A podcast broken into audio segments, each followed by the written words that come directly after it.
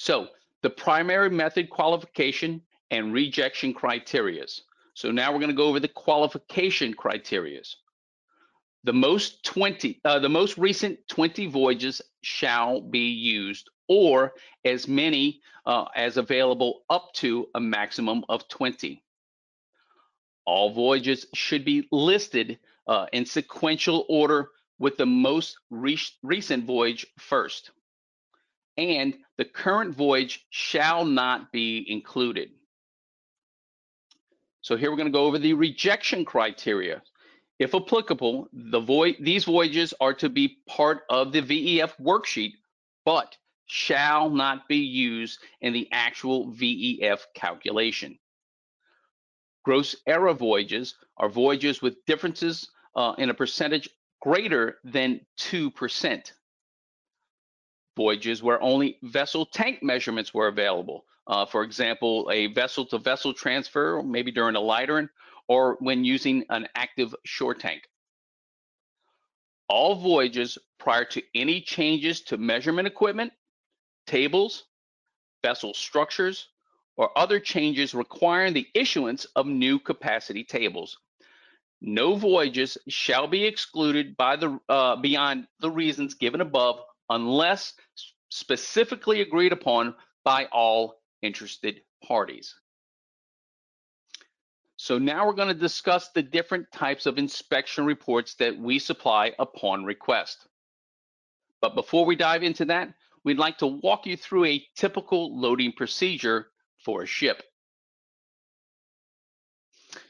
So the inspector actually makes timely contact with the inspection location, whether that's the terminal or the refinery, to determine the vessel's ETA or docking prospect, shore preparations, uh, they exchange contact information with the terminal and try to identify any potential problems or conflicts. Then the inspector will contact the vessel's operator or the ship's agent to fulfill any informational requirements, including the vessel's type of closed system. Because before boarding a vessel, it's always best to know what type of gauging or sampling equipment that we'll need, whether that's a MMC or a UTI unit. So now we're going to go over shore preparation. We like to pre-sample the shore tanks, uh, obtain reference gauges, and analyze shore tank samples prior to the vessel's arrival. We then arrive at the location well in advance of the vessel docking to prepare shore tanks, pipelines, and loading arms or even cargo hoses.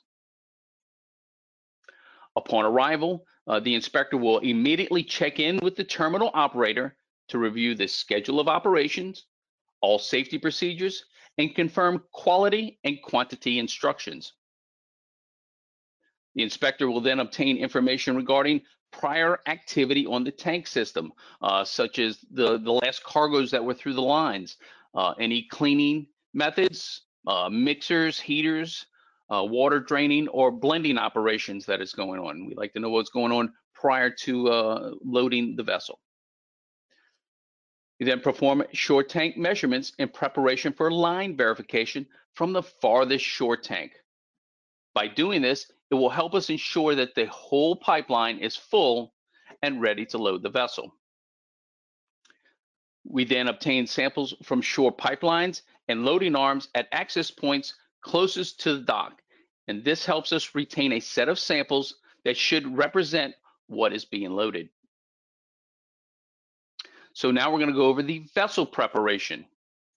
Once again, the inspector arrives at the dock in advance of customs and immigration's clearance of the vessel. If U.S. Customs is involved, we may not board the vessel until it is cleared by a U.S. Customs official. Once the vessel is secured to the dock, we re then record the draft readings, the forward, the mid, and the aft of the vessel. Upon receiving clearance, we then board the vessel and then immediately check in with the vessel's officer, uh, whether that's the chief mate or maybe even the captain.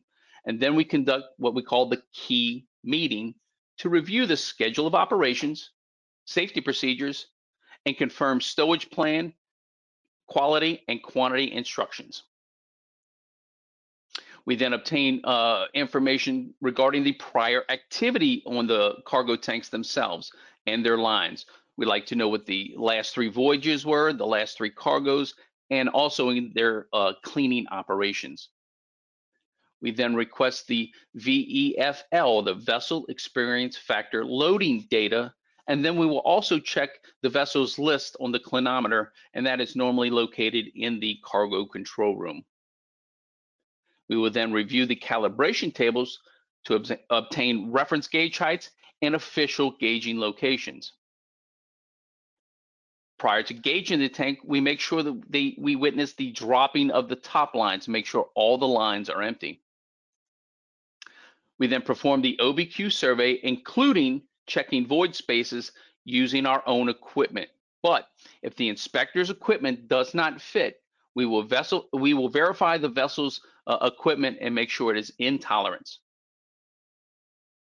So here, now we're about to commence cargo operations.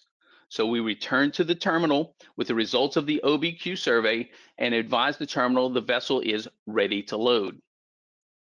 We then return to the vessel to prepare for sampling of trial cargo samples, or what we also call first foot samples, uh, first meter samples, or even first in samples. Depending on the terminal or the client's procedures, we will obtain trial cargo samples and then observe um, the appearance of them. We want to make sure that the colors and things like that are on spec.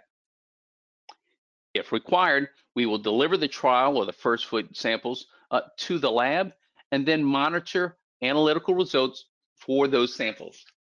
We will stay connected with our lab to ensure that we get the results back as soon as possible. Once the trial samples or the first foot samples are on spec, it is okay to depart the, uh, the terminal. On completion of cargo operation, uh, the inspector will arrive at the terminal well in advance of the estimated time of completion and immediately check in with the terminal operators or operations. Then from there, we'll proceed to the vessel and immediately check in with the vessel's officers. Following the completion of the loading, we will make sure we record the vessel's draft. Once again, the forward, the mid, and the aft of the vessel. Prior to gauging the vessel, we again witness the dropping or the blowing of the lines. We want to make sure all the top lines are empty. And if they're going to blow the cargo hoses or the, or the Chiksans uh, into the tank, we want to make sure it's all inside the compartments. Perform the after loading survey and then sampling, which will also include checking again of the void spaces. We will then seal and obtain a signature from the vessel's officer for load port samples that will be left on board for the discharge port. We will then confirm the vessel's volumes with the chief officer and then depart the vessel. We will gauge and close the final shore tank or shore tanks if there's multiple shore tanks involved.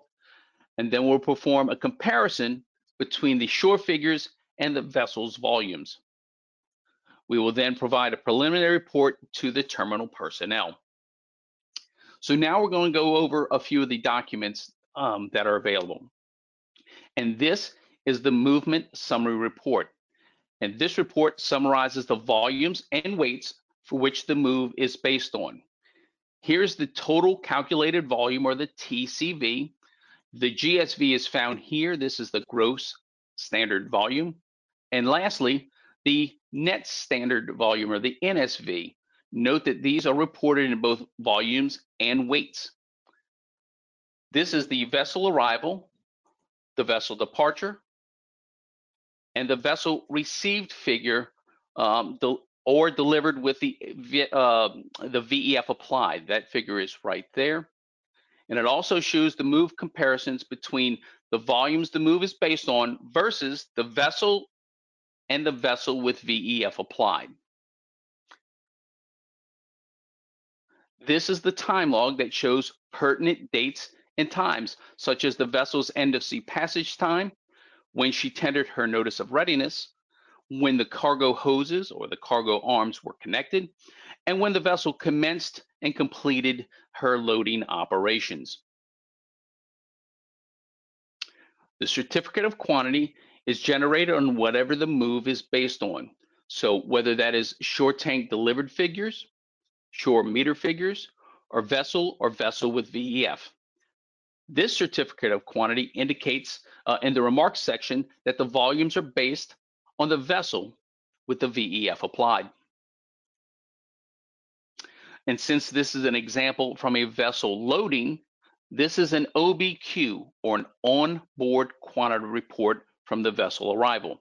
Remember, these are always performed prior to loading. This is an example of a vessel ullage report after loading. You can see the vessel tank numbers, the gauges obtained from each tank, the volumes from each tank, the temperatures, the volume correction factors that we use, and the gross standard volume or the GSV. Here's the total on board after loading and note that the zero OBQ, that's as per the OBQ report we saw on that last slide. This is the total transferred without the VEF. This is the total with the VEF applied. And here is our shore tank report. And it is where we input the information that we have collected for the shore tank. These are the opening and closing gauges and the corresponding volumes for those gauges. And these are retrieved from the shore tank strappings. Temperatures are recorded and placed here. And notice that there's been three temperatures taken on the opening, but only one taken on the closing. And that is because there is less than 10 foot of product in the tank. Therefore, only one temperature is necessary. From there, we're going to apply the shell tank correction and then the roof correction volumes. After we've gone through that, we will apply the volume correction factor to obtain the gross standard volume or the GSV. So we've talked a lot about the vessel experience factor. This is what a VEF looks like. This is uh, an example of what we're, we're, going to talk about the VEF. And this is um, the list of the voyage numbers. Notice that they are in sequential order. We have the product description here, the name of the terminals where the vessels have loaded from. Remember, this is for uh, a VEFL. The vessel's total calculated volumes.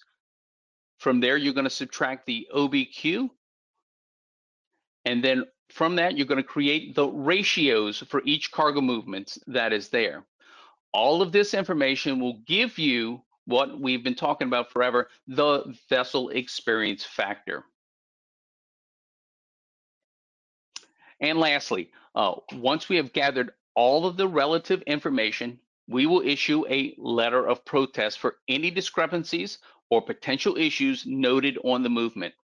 These will be issued as necessary to each of the relevant parties involved, uh, whether that's just to the vessel, just to the terminal, or even to the vessel and the terminal. So that wraps up our latest web, uh, webinar. So if you have any questions, do not hesitate to ask. But if we do not get to all of your questions, don't worry, we'll answer them as soon as we can via email. Thank you, Bud. Now for our questions and answer session. We have received some of them through the seminar. If you have not sent them yet, you can do so now. And our first question is, what do you do if a shore tank is closed in its critical zone? What do you do if a shore tank? So, uh, so say you're loading a, a vessel and the opening gauges were found not to be in the critical zone, but when you're finished loading the vessel and you go to close the shore tank, um, if we see that the gauge is in the critical zone, the inspector will contact his supervisor as soon as possible. Uh, and that way we can let all parties involved aware of the situation and that they can discuss what figures should be uh, should be based on from there. That could be either the meter figures if those are available, or if uh, you want to use the VEF uh, uh, to for a theoretical shore figure.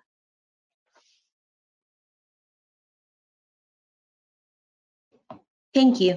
Our second question, if a line verification is not performed because the terminal refuses, what do you do? So um, if the inspector is, is not allowed to perform a line verification or line displacement, um, he or she will notify their supervisor immediately uh, to once again inform all commercial parties involved. We will then uh, issue a letter of protest to the terminal.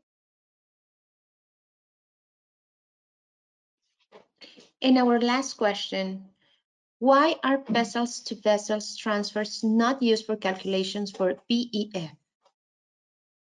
That's a great question. Uh, and it's kind of simple. It's called Mother Nature. Uh, because vessel to vessel transfers or lightering operations are usually performed uh, offshore uh, where the vessels are subjected to the elements of Mother Nature. Um, so there's a lot of rolling and pitching of the vessel while gauging. So because of that, the measurements and the figures are primarily not used for custody transfer, but for reference only.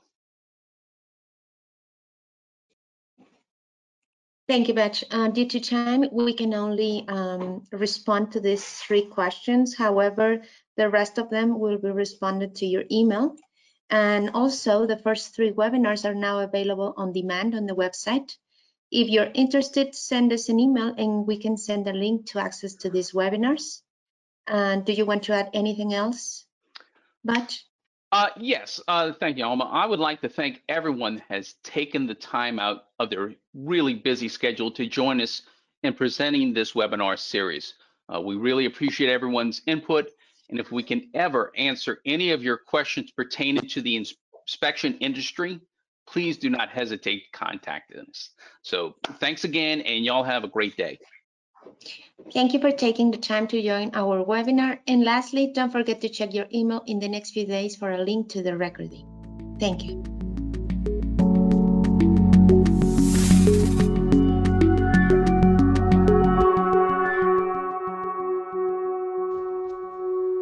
Thank you for listening to our podcast. Remember that you can find us on Facebook, Twitter, and LinkedIn looking for Intertek Caleb Brett or Intertek Oil and Gas. If you want to hear more about our experience on any special topic, please write to us at marketingcbamericas at intertek.com.